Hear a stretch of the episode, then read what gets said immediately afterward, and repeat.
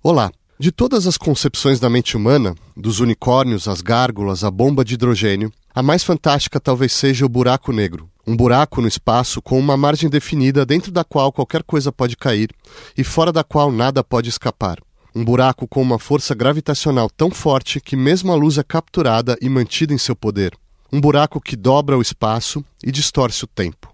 Assim, o físico Kip Thorne descreveu esse ícone cultural celebrizado como uma metáfora para toda perda irreversível, toda voragem irrefreável, o desespero que aniquila. Ironicamente, os buracos negros não são nem buracos, nem negros.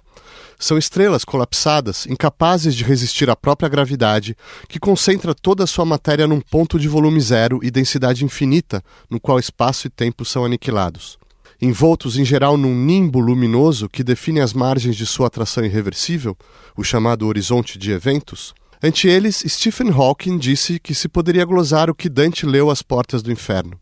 Abandonai toda a esperança, ó vós que entrais. Por outro lado, assim como o poeta entrou sem abandonar a esperança até o fundo do inferno para emergir ao pé da montanha do purgatório sob o céu estrelado, Lá em cima, os inumeráveis buracos negros concentram suficientes mistérios para que não só fantasistas, mas cientistas possam fantasiar cientificamente sobre suas potências criativas.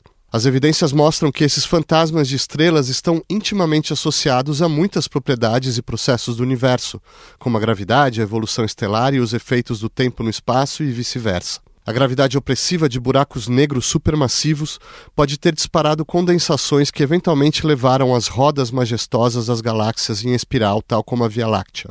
Dentro de cada buraco negro que colapsa, disse o cosmólogo Martin Rees, podem estar as sementes de um novo universo em expansão. E segundo Carl Sagan, buracos negros podem ser aberturas para outro lugar. Se mergulhássemos dentro de um buraco negro, conjectura-se que reemergeríamos em uma parte diferente do universo e em outra época no tempo, Buracos negros podem ser entradas para países das maravilhas, mas haverá Alices ou coelhos brancos? O próprio Stephen Hawking reviu suas ideias e não surpreende, ou não surpreenderia se não tivesse vivido na carne a aniquilação do desespero até a raiz dos ossos, que no fim da vida tenha dito sobre esses monstros cósmicos. Os buracos negros não são tão negros como os pintam. Não são as prisões eternas que outrora se pensava. As coisas podem sair de um buraco negro tanto para fora quanto possivelmente em outro universo. Assim, se você sente que está num buraco negro, não desista. Há uma saída. Para mergulhar nos buracos negros e esclarecer seus enigmas, convidamos Daniel Vanzella, professor do Instituto de Física de São Carlos da Universidade de São Paulo e coautor de Buracos Negros Rompendo os Limites da Ficção, Jorge Matsas, professor do Instituto de Física Teórica da Universidade Estadual Paulista, titular da Academia de Ciências do Estado de São Paulo e coautor de Buracos Negros, e Rodrigo Nemen, professor de astrofísica da Universidade de São Paulo e pesquisador associado do Goddard Space Flight Center da NASA. Rodrigo Nemen, você pode nos esclarecer, introduzir sinteticamente o que são buracos negros? Buracos negros, eles, como você mencionou, eles vêm da, da morte de, de, de estrelas massivas, né? E um buraco negro, ele é uma região do espaço, ele é um objeto, é uma região do espaço que tem uma gravidade tão intensa, um campo gravitacional tão intenso que uma vez dentro de um buraco negro, a gravidade prende as coisas lá dentro e nada, em princípio, conseguiria escapar. Porque para você escapar de dentro de um buraco negro, você precisaria ter uma velocidade maior que a velocidade da luz. Então são, são objetos com um campo gravitacional incrivelmente forte, né? Perfeito. Essa é a síntese, é isso que a gente vai explorar ao longo do nosso encontro. Esse colapso das estrelas, o que exatamente acontece? Quais são as condições para que, para que uma estrela colapse? Ou seja, a gravidade se torna tão intensa que começa a atrair, formar uma massa hiperdensa. Como é que funciona isso? Uh, no universo, na astronomia, quando você pega, por exemplo, uma estrela, um planeta, tá? Sempre tem uma competição, é, digamos assim, um cabo de guerra físico, tá? Entre a força, a força gravitacional, que sempre tende a fazer os objetos colapsarem ao seu centro de massa devido ao próprio peso, tá?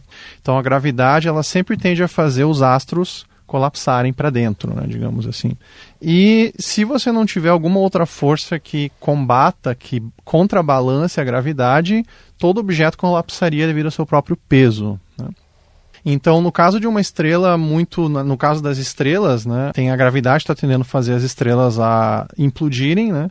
E o que, que impede essa implosão é, é, é, o calor gerado pelas explosões nucleares, as reações nucleares no centro da estrela. Né? Então, o que acontece é que para estrelas muito massivas, tá? as, as reações nucleares não conseguem, em um certo momento, impedir que a gravidade faça elas implodirem. Né? Então, elas implodem indefinidamente até que é, em alguns casos gera uma, uma explosão que são as chamadas supernovas, né? E no final restam, sobram os restos mortais da estrela, que dependendo da massa da estrela, pode dar origem, pode ser uma anã branca, tá? para estrelas menos massivas, pode ser uma estrela de nêutrons, que são, é o resto mortal de estrelas não tão massivas assim, ou no caso das estrelas mais massivas, né? buracos negros. Jorge, a gente sabe como se formam os primeiros buracos negros no universo, né, nessa história de, de, bilhões de anos? Como é que os primeiros rudimentos, os primeiros casos de buracos negros? Bom, isso eu acho que ainda é um tema em aberto em astrofísica. Eu sou um físico teórico, não astrofísico, mas vá lá. Então, o que acontece é que as primeiras estrelas, nos primeiros, nas primeiras centenas de milhões de anos depois do Big Bang, elas são muito, muito massivas. Então, muito provavelmente, o que deve ter acontecido é que os primeiros buracos negros, a menos de possível, agora que eu estou sendo bastante especulativo, formação de mini buracos negros primordiais logo depois do Big Bang, que ninguém sabe se aconteceram ou não, mas os primeiros buracos negros que devem ter surgido no universo devem ter sido depois de alguns centenas de milhões de anos, depois do Big Bang, provindo do colapso de estrelas hipermassivas isso vai gerar diferença, por exemplo, buracos estelares, buracos negros estelares, buracos negros supermassivos, para a gente começar a distinguir os tipos aqui de, de, de buracos negros. Qual é a diferença? Bom, é, basicamente eu acho que nós podemos classificar os buracos negros em, em termos de tamanho, em buracos negros o tamanho de tamanhos estelares, que vão ter algumas poucas massas solares, supergigantes que se, se aparecem ou estão presentes na maior parte do bojo das galáxias. As galáxias são coleções de estrelas que se agrupam pela gravidade. A nossa galáxia é Via Láctea. A nossa Via Láctea, ela, como toda boa, boa galáxia, ela tem em seu bojo um super buraco negro. No nosso caso, o buraco negro no centro da galáxia tem algo como 4 milhões de massas solares. Galáxias podem ter buracos negros com até bilhões de massas solares, algumas galáxias. Então, esses são supergigantes, buracos negros supergigantes. E o que as, a recente detecção de ondas gravitacionais nos mostrou é que existe uma população bastante grande, aparentemente bastante grande, apesar da estatística ser pequena ainda, de buracos negros com massas intermediárias, da ordem de dezenas de massas solares. Ainda não é muito claro como que eles se formaram, mas eles estão por aí. É uma descoberta recente e interessante que está sobre, sobre análise. Daniel Vanzella, em termos de, de formação, um buraco negro pode ser formado por colisão? colisão de estrelas, uh, colisão de outras possibilidades? Em teoria, sim, né? Porque basicamente tudo que você precisa para formar um buraco negro é acumular uma quantidade suficientemente grande de matéria numa região suficientemente pequena. Né? Então, toda vez que eu vou falar de buracos negros, eu costumo dizer assim que todo, tudo, tudo que tem massa tem uma grandeza chamada raio de Schwarzschild associado. Então, um planeta tem um raio de Schwarzschild associado. O que, que, é isso? É qual é o tamanho da região, grosseiramente falando, que você teria que concentrar aquela matéria para que aquilo virasse um buraco negro. Então, por exemplo, o Sol embora a evolução natural dele não leve a um buraco negro, ele vai virar uma das anãs brancas, como o Rodrigo mencionou, mas em princípio ele tem o seu raio de Schwarzschild, que é 3 km, que significaria, se você pegasse o Sol e com, comprimisse ele por algum processo mágico a num raio de 3 km, ele viraria um buraco negro, certo? Nós temos um raio de Schwarzschild, né, que é provavelmente menor do que o núcleo atômico. A Terra tem um raio de Schwarzschild que é de 9 milímetros. Se eu pegasse a Terra e concentrasse num raio de 9 milímetros, ela viraria. Então, se, é tudo que você precisa, concentrar uma dada quantidade de matéria numa região muito pequena. Então, por exemplo, você pode ter o caso de uma estrela branca, como o Rodrigo mencionou, que seria um resquício de uma estrela morta, que mas que não tem a massa suficiente, não está concentrado o suficiente para virar um buraco negro, mas que essas estrelas de nêutrons, elas têm um limite de massa, tipo 1.4 vezes a massa do nosso Sol. Se por algum processo ela absorver matéria por colisão de outra de, ou roubar de uma companheira, uma estrela que esteja orbitando, ela pode passar desse limite máximo de massa que ela pode ter e colapsar e dar um, origem a uma explosão e formar um buraco negro. Tá? Então é possível, sim, em, em princípio, se você pega um objeto que já está na iminência de colapsar e você acrescenta matéria a ele, você poderia, em princípio, curiosamente, aliás, falando em colisão, se especulou, algumas pessoas devem lembrar, se especulou alguns anos atrás, quando o LHC, o Large Hadron Collider, ia começar a funcionar, se cogitou de que talvez você pudesse fazer a colisão de prótons lá com energia suficiente para produzir um buraco negro. Simular Seria um mini buraco negro. não simular, gerar de fato um mini buraco negro, né? É, isso, mas precisaria, como a energia lá de fato não é suficiente para colocar dentro do raio de Schwartz, precisaria algumas hipóteses adicionais serem verdade. Inclusive chegaram a tentar impedir o funcionamento do Large Hadron Collider, né? Então, em princípio, sim. Se você colidir, se você juntar massa suficiente numa região suficientemente pequena, você pode ter sim a formação de um buraco negro. Agora, uma vez colapsado, ele começa a, a, a absorver energia num, num, ponto cada vez menor e que tende a, a, zero, mais uma massa que tende a um, a um infinito. Ele vai absorvendo. Que tipo de matéria, Rodrigo, ele absorve? E eu estou pensando assim, até como começa um processo de estabilização, porque ele não é um aspirador que vai puxando tudo, existe um limite, a gente vai falar sobre isso, né? um, um evento de horizontes, como se diz. O, o, nome que se dá para a superfície do, do buraco negro a gente chama na física de horizonte de eventos. Horizonte né? de eventos. Horizonte de eventos, que é um termo que vem dessa área que é a teoria da gravitação, que chama-se de relatividade geral, né? que substituiu a gravidade de Newton, né? e que é uma teoria que já tem mais de 100 anos de idade agora. Então, o que acontece é que quando você forma um buraco negro no universo, e tem várias maneiras de se formar buracos negros no universo, a gravidade deles é muito intensa, então o que chegar suficientemente perto de um buraco negro vai cair lá dentro. Né? E caindo lá dentro, a gente sabe na física, como o, certamente o Jorge e o Daniel vão falar mais, a gente sabe na física que quanto maior a massa de um buraco negro, maior o tamanho dele, maior o raio dele, né? O que o, o Daniel falou, o raio de Schwarzschild, né? Que é o termo, que é o, é o tamanho desse horizonte de eventos, a gente fala na física de de Schwarzschild, Schwarzschild em homenagem a Karl Schwarzschild, que é um físico, se eu não me engano, alemão, que derivou várias coisas importantes aí. E então o que acontece é que tem um, tem, digamos assim, tem um limite para a, a região da, de atração fatal de um buraco negro. É, a gente pode calcular isso usando as equações da relatividade geral. E o tamanho dessa região de atração fatal, na qual se torna muito difícil escapar da atração do buraco negro, é, é aproximadamente três vezes o raio de Schwarzschild desse buraco negro, tá? Isso aí vem de, de, de, enfim, são equações que nos ensinam muito. Fora dessa região de atração fatal, aí você consegue, com um certo esforço, se a sua espaçonave for muito poderosa, você consegue escapar. Mas dentro dessa, desse, dessa região de, de, de, a uma distância de três vezes o raio o, o, o, raio do horizonte de eventos, você conseguiria escapar se tiver uma propulsão muito boa. Agora, para além desse, desse horizonte, Jorge, existem efeitos sobre o que está em torno, talvez quando, também quando foram formados esses primeiros buracos negros, eles é, ajudam ou interferem na configuração do que, do que está em torno, para além do, do horizonte de eventos? Sem dúvida. Então, a primeira coisa que eu acho que tem que ficar muito clara a todos é o seguinte: buracos negros são uma solução de puro vácuo. Não há nada sólido, não é como se fosse uma estrela sólida, muito massiva, pequenininha.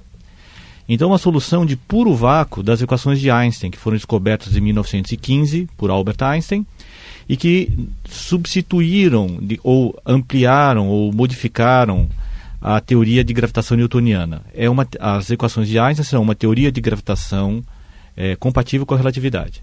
Então, não há nada de sólido no buraco negro. O horizonte de eventos, como o Daniel comentou, é a, a fronteira, uma região imaginária de não retorno, imaginária no sentido que não há nada sólido, mas muito concreta no sentido que se você entra dentro dessa região, é impossível você escapar a menos que você violasse as leis básicas da física, como por exemplo poder é, viajar a uma velocidade mais rápida que a luz. Buracos negros tipicamente eles têm rotação. E tem rotação porque existe uma lei da física chamada lei de conservação de momento angular, que mais ou menos nos diz o seguinte, que a rotação ela se conserva, o poder de rotação de um corpo se, se conserva é o efeito bailarina. Se você tem uma bailarina, ela usa esse, ela usa esse truque para ela rodar mais rápido quando ela é, puxa seus braços próximo ao seu tronco. Então, como os buracos negros tipicamente vêm do colapso estrelar, eles acabam conservando uma boa parte daquela daquele movimento de rotação que a estrela original, a progenitora, tinha. Então, tipicamente, buracos negros têm grande rotação. E essa rotação, ela, ela, como, ela faz como se arrastasse o espaço-tempo ao seu redor.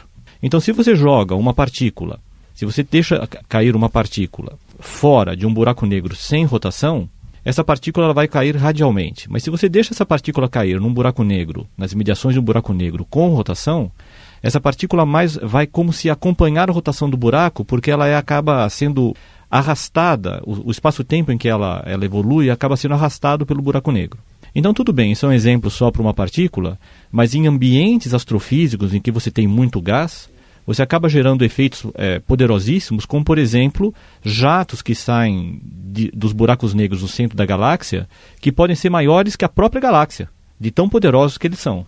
Então, sem dúvida nenhuma, eu diria o seguinte: é impossível você entender é, astrofísica moderna se você não levar em conta buracos negros. Isso é uma coisa muito interessante porque até a década de 60, buracos negros eram considerados uma, uma curiosidade da relatividade geral. E Einstein, que morreu em 1955, ele morreu sem acreditar que buracos negros pudessem existir na natureza.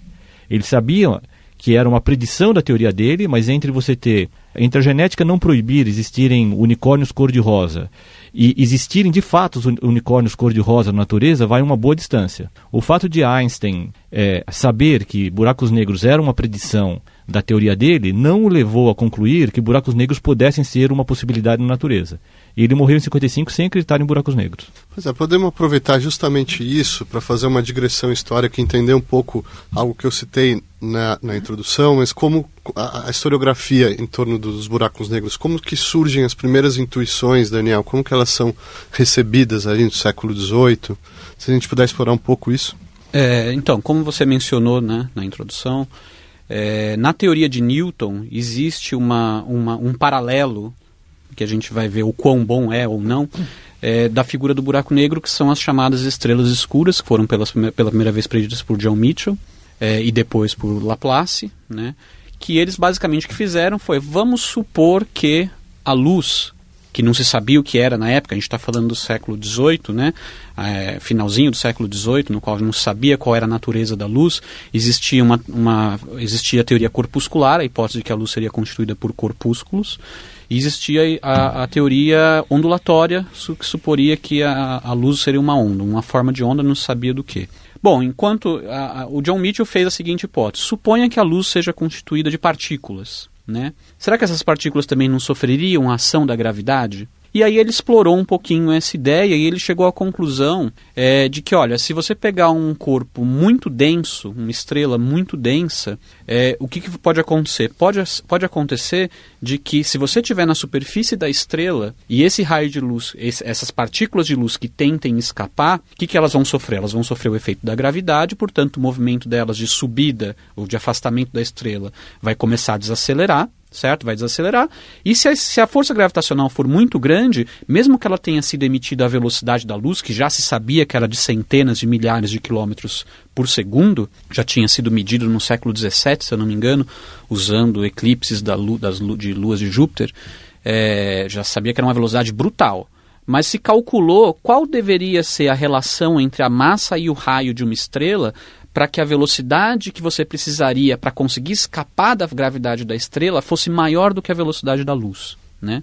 Então, tudo isso é puramente, era puramente hipotético? Puramente ou, teórico. Ou era algo para explicar algum não, fenômeno não, era não pura, estava... Era um exercício de você pegar uma teoria da gravidade que vinha tendo um sucesso estrondoso é, em, em, de fato, descrever fenômenos observados, tá? Mas pegar aquilo e levar um passo além usando, é, especulando um pouquinho. Ou seja, suponha, a gente não sabe o que é luz, mas suponha que sejam corpúsculos de luz que sentem gravidade. Qual seria o efeito da gravidade sobre as partículas de luz? E aí se percebeu que se você pegar um corpo muito denso, a ponto de a velocidade que você precisaria para conseguir escapar da força gravitacional fosse maior do que a própria velocidade da luz, qual seria a consequência disso? A consequência seria que o raio de luz se afastaria, não teria velocidade suficiente, pararia e voltaria ia cair. Então, se você tivesse muito afastado, você não veria a estrela. Você apontaria seu telescópio para onde deveria estar aquela estrela e ela não existiria, certo?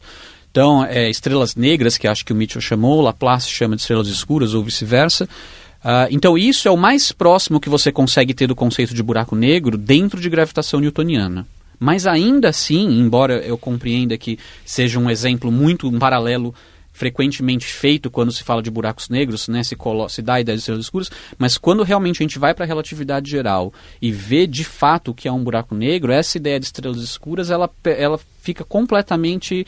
É, é, muito diferente. Porque, na verdade, a única semelhança é que você não vê de longe. Mas, como o Jorge já mencionou, um buraco negro, como a gente entende hoje, não é uma estrela pequenininha que está lá, estável, tendo a sua vida. No caso das estrelas escuras, se você se aproximasse muito da estrela, você veria a estrela, certo? O caso de um buraco negro, não, não há nada lá, porque todo aquele resquício da morte estelar de uma estrela suficiente massiva, ela não consegue se sustentar, portanto, ela implode numa região que, teoricamente, teria um volume de zero, certo? Uma densidade infinita. E não importa o quanto você se aproxime desse raio de Schwarzschild, você nunca conseguiria enxergar o, o, que está lá dentro, certo?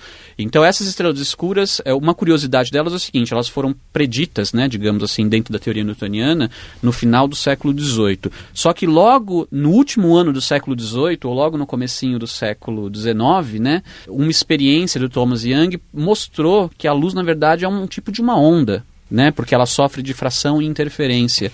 E a partir daquele momento, a ideia de como que a gravidade poderia afetar uma onda parecia especulativa demais. Então as pessoas abandonaram a ideia de estrelas escuras. Se eu não me engano, o próprio Laplace, na edição subsequente do livro dele, onde pela primeira vez ele tinha mencionado as estrelas escuras, ah, na edição logo do começo do século XIX, ele exclui completamente menção às estrelas escuras, porque como que a gravidade vai afetar a onda? Não sabemos, a gente não sabe nem onda do que, que é, né? como é que a gente vai saber o efeito? E só mais de 100 anos depois, com o advento da teoria da relatividade geral, é que a gente volta a entender, ou na verdade a gente passa a entender como que de fato a luz, como que de fato a gravidade afeta a luz, porque a partir daí, acho que isso vai ser discutido a partir de agora, como a gravidade não é mais descrita como uma força, mas ela é descrita como uma deformação da própria geometria do espaço-tempo, e tudo se desenrola no espaço-tempo, inclusive a luz, ela tem sim que sofrer o efeito da gravidade. E é a partir de 1915 que a gente volta a poder ter um poder de previsão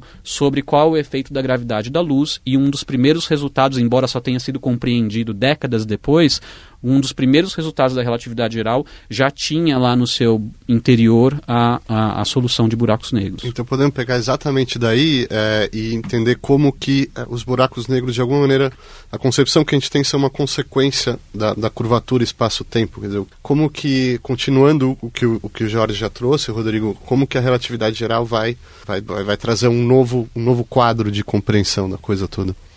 A relatividade geral foi uma verdadeira muda mudança de paradigma na época que ela, que ela é, as equações foram publicadas em 1915, né, ou seja, um pouco mais de 100 anos atrás. E como a gente já começou a conversar aqui, a grande mudança conceitual é que se passa a enxergar a gravidade não como uma força, como foi mencionado anteriormente, mas como uma manifestação da curvatura do espaço. Né? E, e daí isso, a, a curvatura, ou seja, a presença de massa introduz uma curvatura no espaço-tempo. Né? E isso implica então que geometria é uma coisa importante na, na física, né? porque curvatura implica geometria. Né? Isso aí se falou, eh, se, se, se falava, né? Ah, é uma geometrização da física e de fato é. Né? Agora, a curvatura, o que, que, que significa curvatura? Né? Por exemplo, você sobe num trampolim, você deforma, você curva o trampolim, né? é você, sei lá, dar um, dar um, soco numa. Não, isso não é uma analogia ruim, assim. Você pega, por exemplo, um, uma barra de metal e você tenta deformar ela, isso é curvatura. Agora, o que, que é curvatura do espaço-tempo? Exato. Né? Porque é esse que é o ponto central da relatividade geral, né? que foi uma grande. que muitas pessoas chamam de uma, uma das teorias mais belas da física. Agora, o que, que a gente entende por beleza, cada um tem o seu conceito de beleza, né? Mas muitos físicos chamam a relatividade geral de uma das teorias mais belas da física por causa dessa da maneira como essa geometrização aparece nas equações, né? É, então, o que, que, é? A curvatura, nesse caso aqui, ela é uma maneira de quantificar o quanto que a geometria euclidiana fica errada. Tá? Basicamente, o que ela nos diz é que quando você pega um objeto astronômico, pega, vamos lá, por exemplo, Aqui mesmo na Terra isso acontece, tá? Mas é um efeito muito fraco aqui na Terra. Mas se você pegar um exemplo mais extremo de um buraco negro, tá? O campo, a, a quantidade de massa numa região muito pequena do espaço, que é o buraco negro, causa um efeito gravitacional tão intenso, ok? Que se você pegar uma régua lá e sair medindo distâncias e calculando áreas, usando a geometria euclidiana, que, enfim, o Euclides é, derivou essa, a geometria euclidiana há milênios, dois mil anos, mais de dois mil anos atrás, né? Você vai ver que a geometria que a gente aprende na escola, o teorema de Pitágoras, todas aquelas coisas que a gente aprende, está tudo errado, não funciona perto de um buraco negro, tá? E isso é o efeito da curvatura do espaço perto de uma massa, perto de um buraco negro. Tá? É, se a gente pudesse ser um pouco gráfico, assim, uhum. um objeto caindo, uma pessoa passando desse horizonte de eventos, qual é o que um observador veria? Qual é o tipo de, de transformação ou deformação? O que, que acontece com o objeto quando ele cai num buraco negro, Jorge? Bom, então vamos lá. São, deixa, deixa eu listar três efeitos. Digamos que, digamos que um, digamos que você esteja caindo na direção de um buraco negro. Exato. Você é minha cobaia. E eu de longe, seguro, vejo você caindo e você, nós, nós acordamos o seguinte antes da sua queda, que a cada um segundo no seu relógio você acenderá a sua lanterna em flashes. Então eu veria no início um flash de luz eh, chegando a mim a cada um segundo. À medida que você vai se aproximando do buraco, o que eu veria seria o seguinte: esses flashes de luz chegando cada vez mais lentamente é, a mim. Então, no início eles chegariam em intervalos de um segundo, mais tarde em intervalos de 1,5 segundos e assim por diante, até que depois poderia levar uma hora e meia. E eu lá dentro tô. Não, você fora fazendo... ainda, porque se você estivesse tá dentro não veria nada. Tá bom. Nós temos que concordar claro. com o seguinte: buracos negros eles cortam qualquer, uma vez dentro do buraco, a, qualquer comunicação é impossível ok? Então você está se aproximando.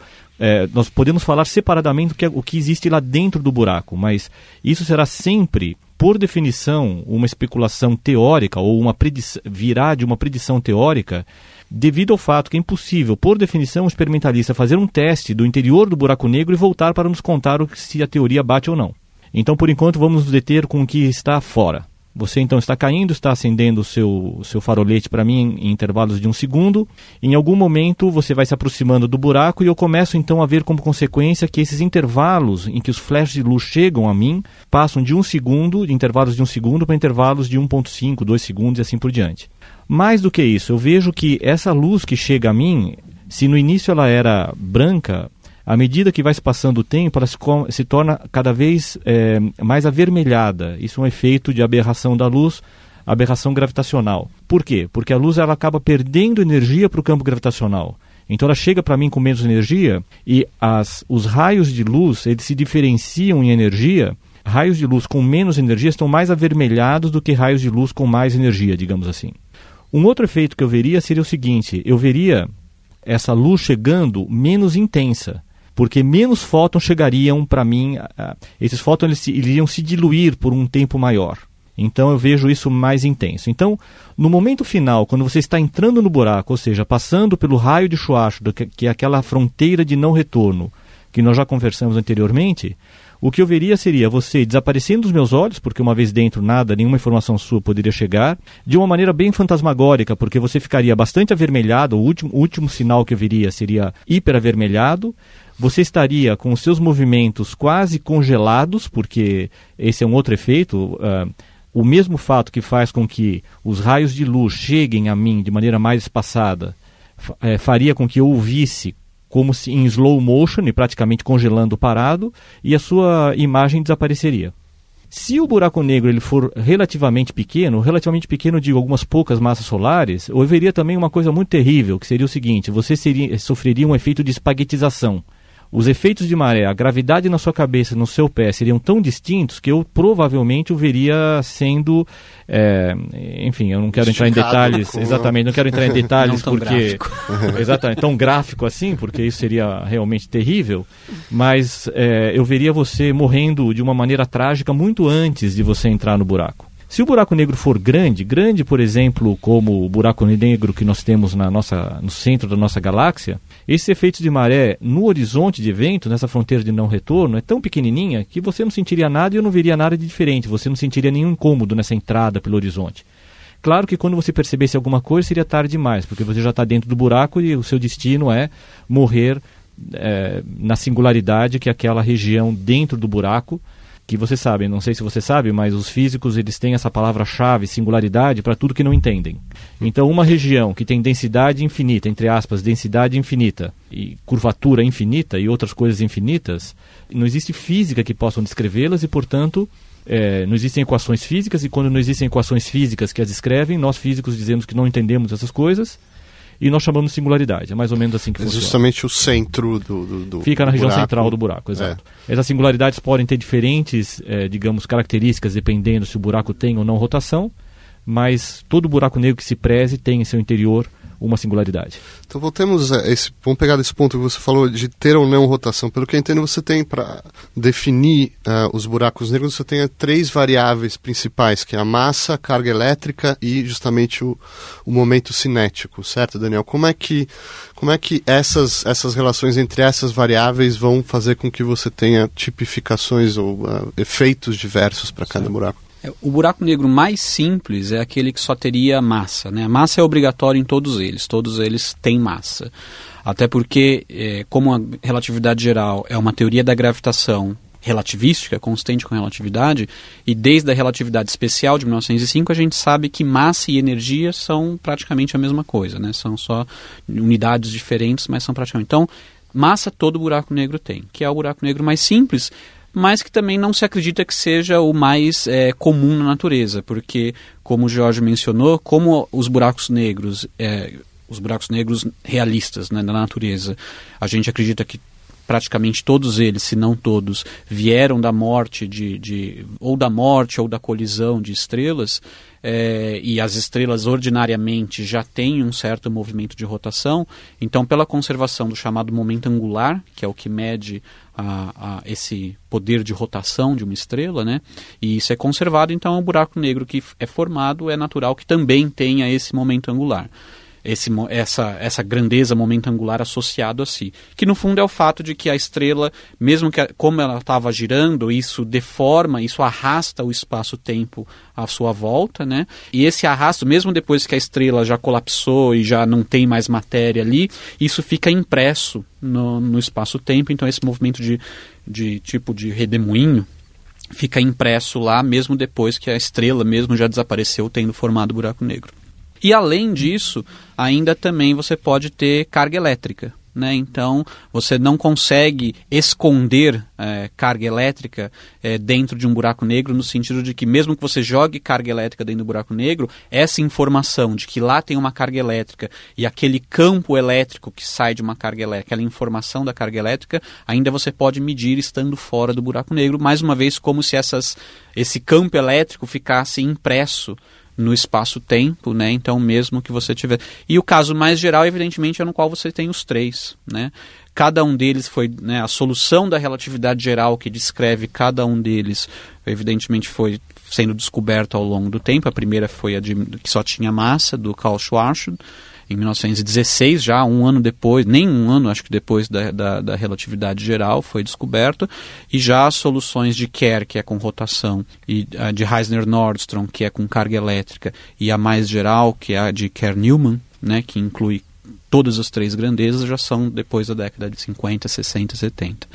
É, e eles de fato alteram as propriedades do próprio buraco negro. Então a própria geometria dessa fronteira é, dessa fronteira de não retorno, que é o horizonte de eventos, a própria estrutura da singularidade e a própria estrutura lá dentro do buraco negro, que, como o Jorge disse, a gente não tem como testar aqui de fora. Mas as equações da relatividade geral de Einstein, você pode usá-las para tentar ver o que, que ela prediz lá dentro, certo?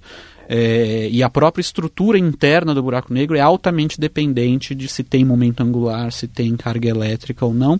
E acho que a característica mais, digamos, interessante de um buraco negro que tem rotação em comparação com aquele que não tem é a presença dessa região que o Rodrigo já mencionou também, é chamada de ergosfera, né, ou de uma ergorregião, ainda fora do buraco negro, então fora do horizonte de eventos, mas existe uma região chamada ergorregião, delimitada por uma ergosfera, ela é definida da seguinte maneira: como esse buraco negro ele tem rotação, num certo sentido, evidentemente, então assim, fora dessa ergosfera, você pode contornar o buraco negro no sentido que você quiser desde que você tenha foguetes suficientemente potentes para isso.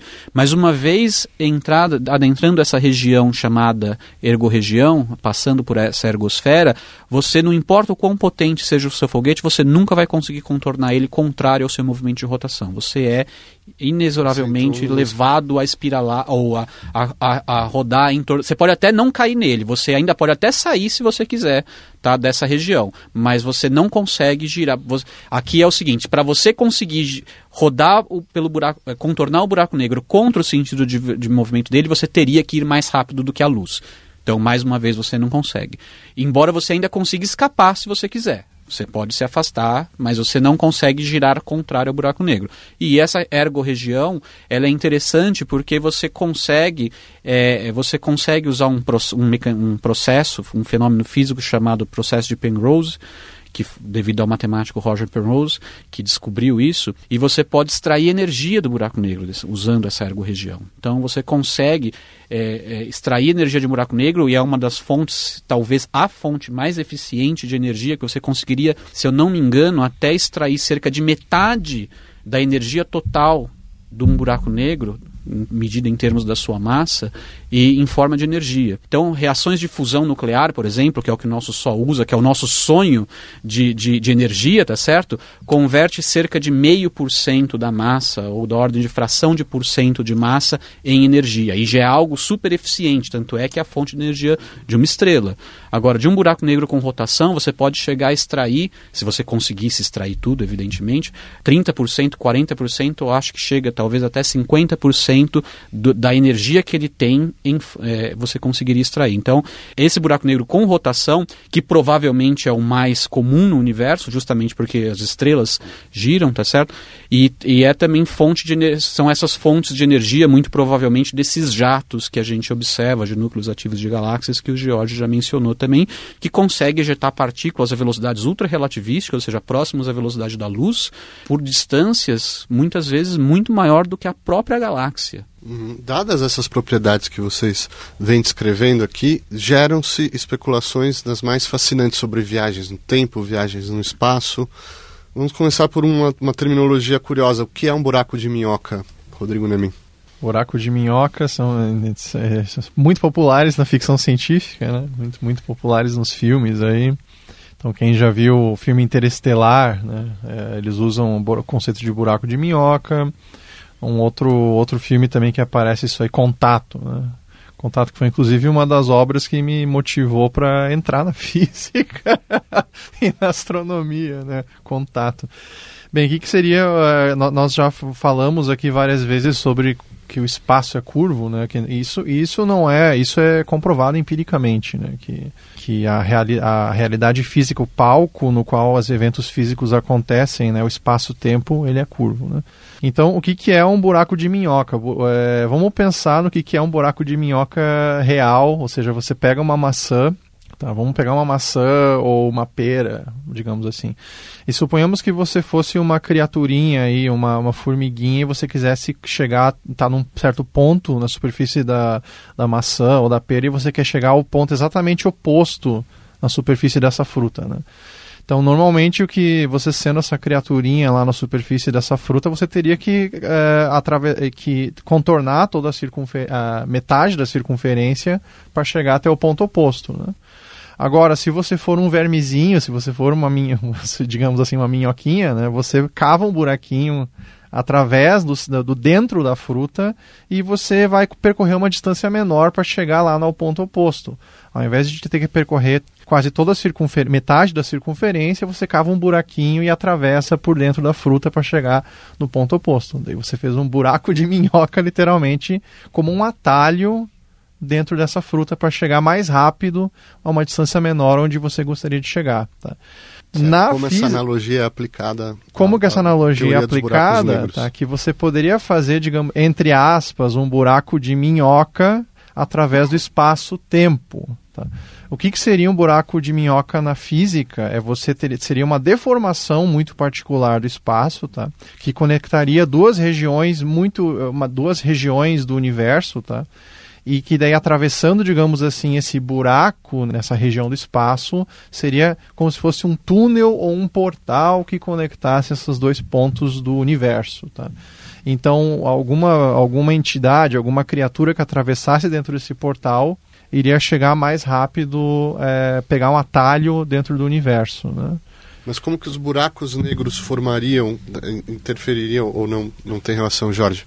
A visão que o, que o Rodrigo deu é perfeita no sentido que é mais ou menos o que é um buraco de minhoca, mas deve ser enfatizado o seguinte, que buracos de minhoca não tem nada a ver com buracos negros. O que eles têm em comum é o nome buraco, certo?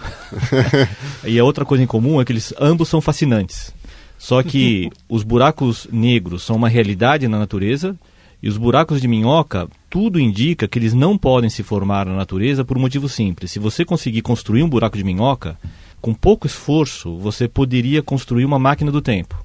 E máquinas do tempo, em geral, levam a problemas até lógicos e imorais, como matricídio. Por exemplo, eu voltar no tempo matar minha mãe eh, enquanto, ela, enquanto ela ainda era uma criança. Seria um matricídio, um, fa, um, um, um eu não sei como se diz agora, um, um atentado a uma criança.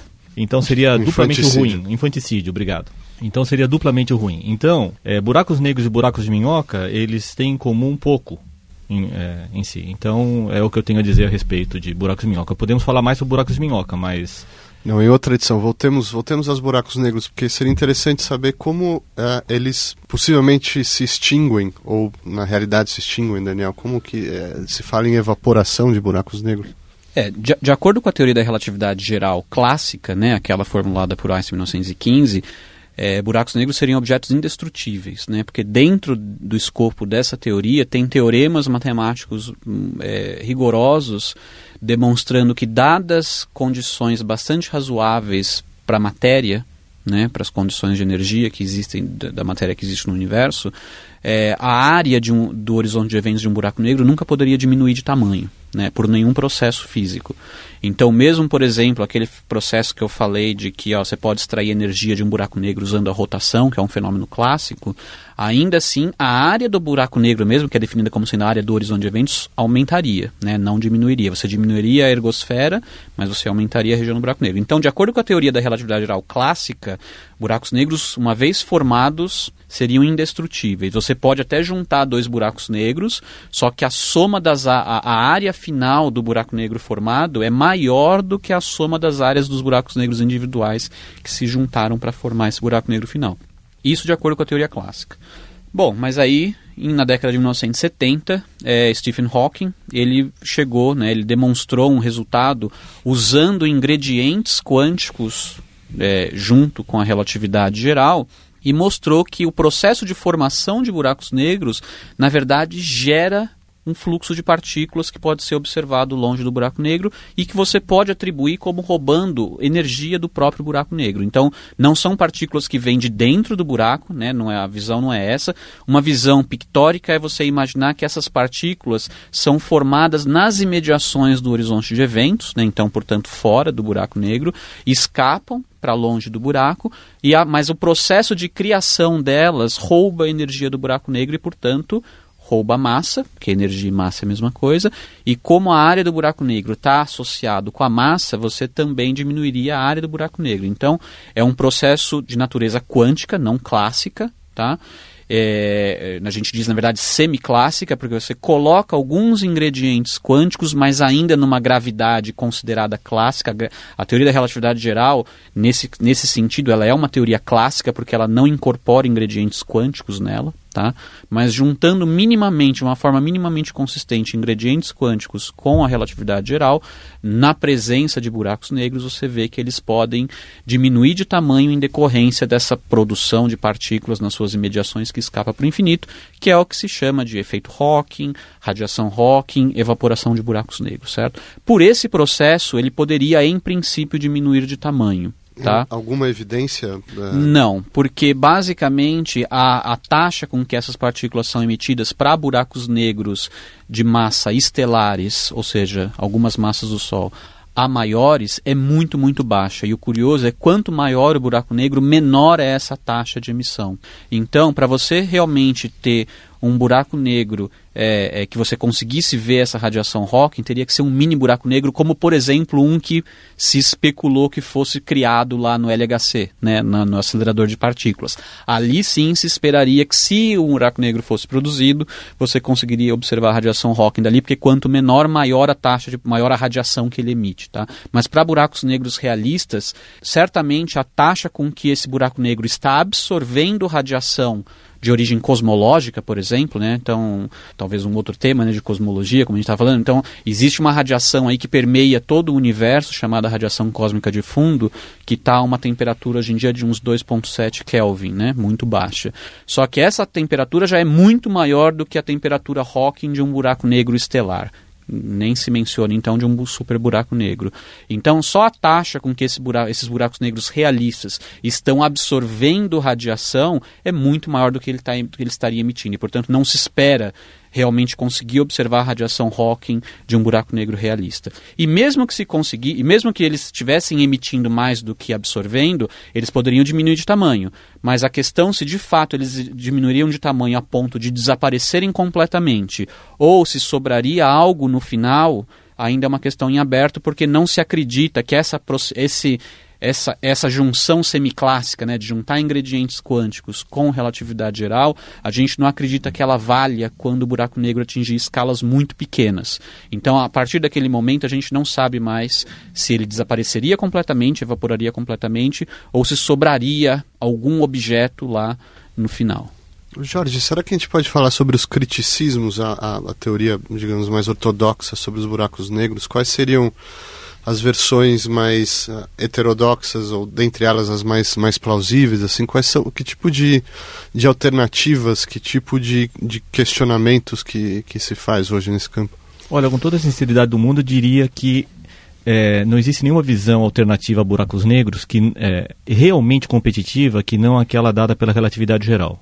E eu vou eu vou explicar o porquê disso. A relatividade geral dá resultados mais precisos aos resultados da, da física newtoniana, da gravitação newtoniana, e faz algumas predições que a física newtoniana não fazia, como por exemplo buracos negros.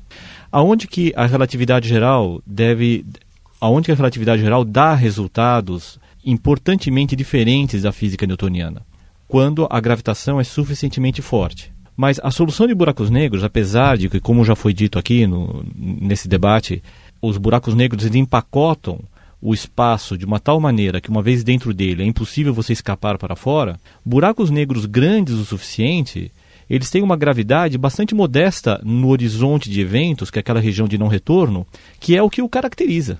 Então não há nenhum bom motivo para se acreditar que a relatividade geral, que já foi tão bem testada para campos gravitacionais médios, fosse falhar justamente em buracos negros.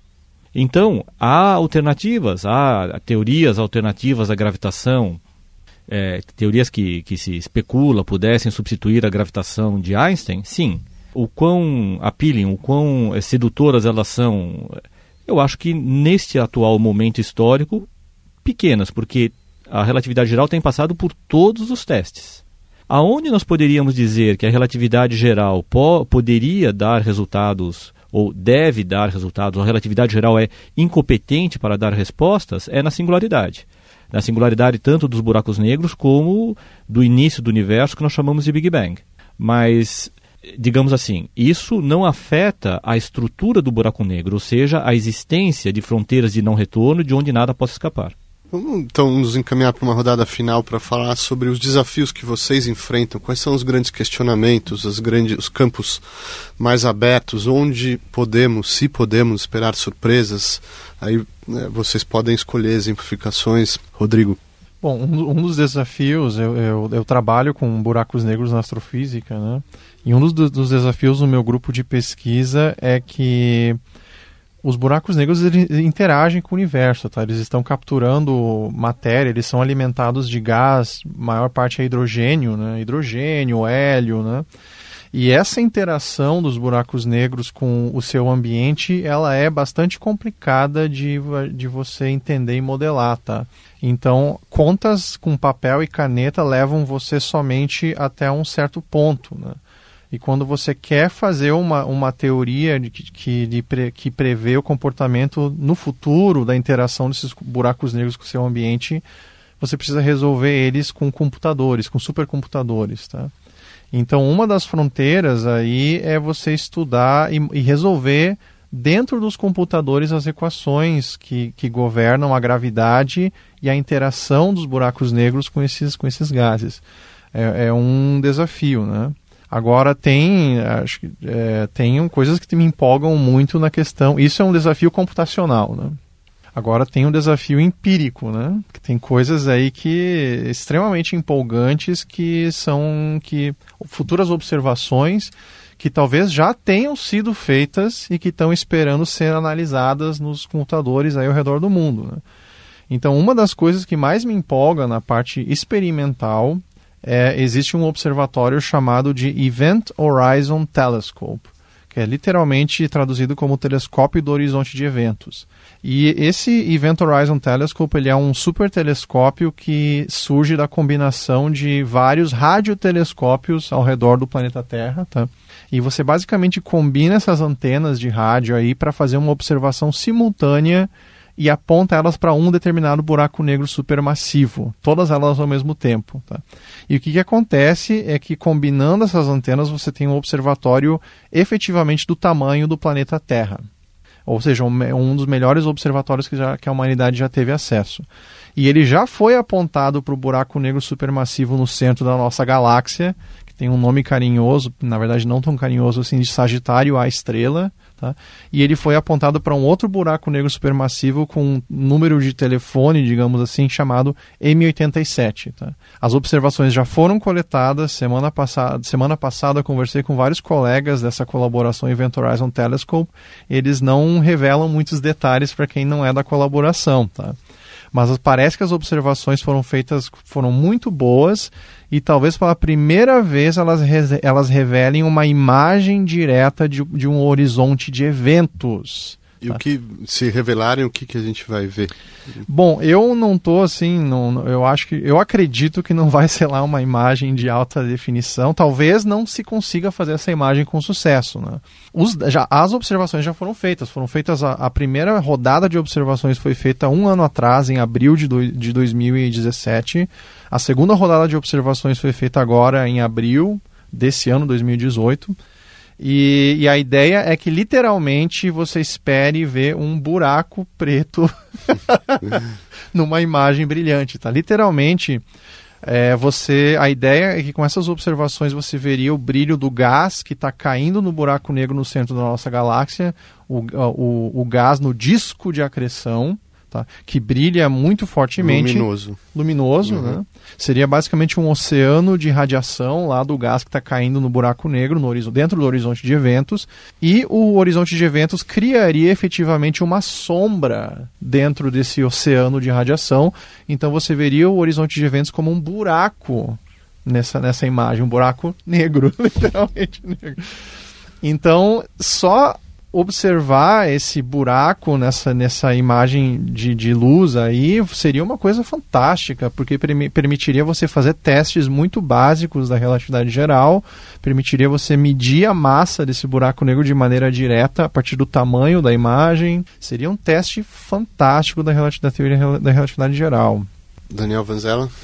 Bom, na área mais é, do lado mais teórico, né, que é o nosso aqui, o principal desafio eu acho, é, seria que envolvendo buracos negros é entender melhor justamente essa fronteira, essa interconexão entre a gravidade e fenômenos quânticos, né? E porque buracos negros, assim, de o único lugar, até agora, o único efeito, digamos assim, que a gente conhece, que foi descoberto e é bem estabelecido, confiável, de um efeito quântico num cenário de um espaço-tempo curvo, é justamente a radiação Hawking. Então, talvez, né? Então, tem-se a esperança de que os buracos negros acabem desempenhando um papel aí, né? Fornecendo pistas, estudos teóricos dos buracos negros acabem fornecendo pistas para você real, finalmente chegar no que seria o que nós já demos o nome, mas não sabemos o que é, uma teoria quântica da gravidade. Né? Então, essa é a importância de, da radiação Hawking. Então, a radiação Hawking ela tem muito mais uma importância conceitual, porque ela é uma pista na busca por uma teoria quântica da gravidade. E a, por que, que uma teoria quântica da gravidade a gente busca tanto ela? Porque é a, a nossa esperança é que só ela conseguiria realmente fornecer uma descrição confiável do que é a singularidade, tanto dentro dos buracos negros quanto da origem de tudo que foi o universo. Então, os buracos negros, nesse sentido, são guardiões né, invioláveis desse segredo que a gente não pode ir lá dentro para estudar, a não sei que seja no filme, né, lá Interestelar, que o, cara, o herói volta, sai de lá de alguma maneira. É, mas então essa é a nossa esperança. O desafio é justamente a, a teoria quântica da gravidade. Jorge Matsas. Então, é, eu já vou responder a sua pergunta, mas antes eu gostaria de encerrar é, dizendo o seguinte, que havia, é, havia várias evidências circunstanciais da existência de buracos negros desde a década de 60. Mas a primeira evidência factual, é, concreta da existência de buracos negros aconteceu agora em 2015, quando a fusão de dois buracos negros emitiram uma perturbação nesse espaço-tempo que foi medido diretamente aqui na Terra. E nessa perturbação, quando analisada, essa perturbação ela traz como se fosse uma impressão digital dos buracos negros. Fossem outras coisas que estivessem se fundido, a onda gravitacional, essa perturbação espaço-temporal que teria chegado aqui, não teria sido compatível com a existência de buracos negros. Então, buracos negros existem, são uma realidade na natureza. Esse é o primeiro ponto. Com relação a, ao desafio que eu vou que eu posso que eu gostaria de comentar é na verdade um subconjunto do desafio que o Daniel comentou acaba de comentar o Daniel ele comentou o grande o grande desafio agora aplicado num caso muito particular seria muito interessante se nós soubéssemos o que acontece quando no último suspiro do buraco negro que se evapora. Então, quando o buraco negro chega àqueles fração de fração de grama e ele está prestes a evaporar, essa evaporação final ela se dá como? O que acontece? Se nós soubéssemos a resposta disso, nós saberíamos é, teríamos uma boa pista do que, que, seria essa gravitação quântica que o Daniel é, comentou. Se nós conseguirmos uma teoria de gravitação quântica, como o Daniel comentou, nós saberíamos calcular esse momento final do buraco negro. Então, essa relação entre gravitação e mecânica quântica realmente ela é fundamental e tem sido analisada é, atualmente exaustivamente de diferentes pontos de vista. Eu acho que seria muito interessante saber isso. Se, quando nós tivermos essa teoria, não só nós saberemos qual é esse estágio final, esse suspiro final do buraco negro prestes a, se, evaporar, mas saberemos o que são as singularidades. Possivelmente saberemos o que são as singularidades. Isso é um ato de fé, certo? O ato de fé é que gravitação quântica vai nos dizer o que, que são singularidades dos buracos negros e o Big Bang. Talvez sim, talvez, talvez sim, talvez não. Temos que esperar essa gravitação quântica. Estamos todos esperando. Obrigado, Jorge Matsas. Obrigado, Daniel Vanzella, Rodrigo Nemen. Obrigado por ouvir e até a nossa próxima edição.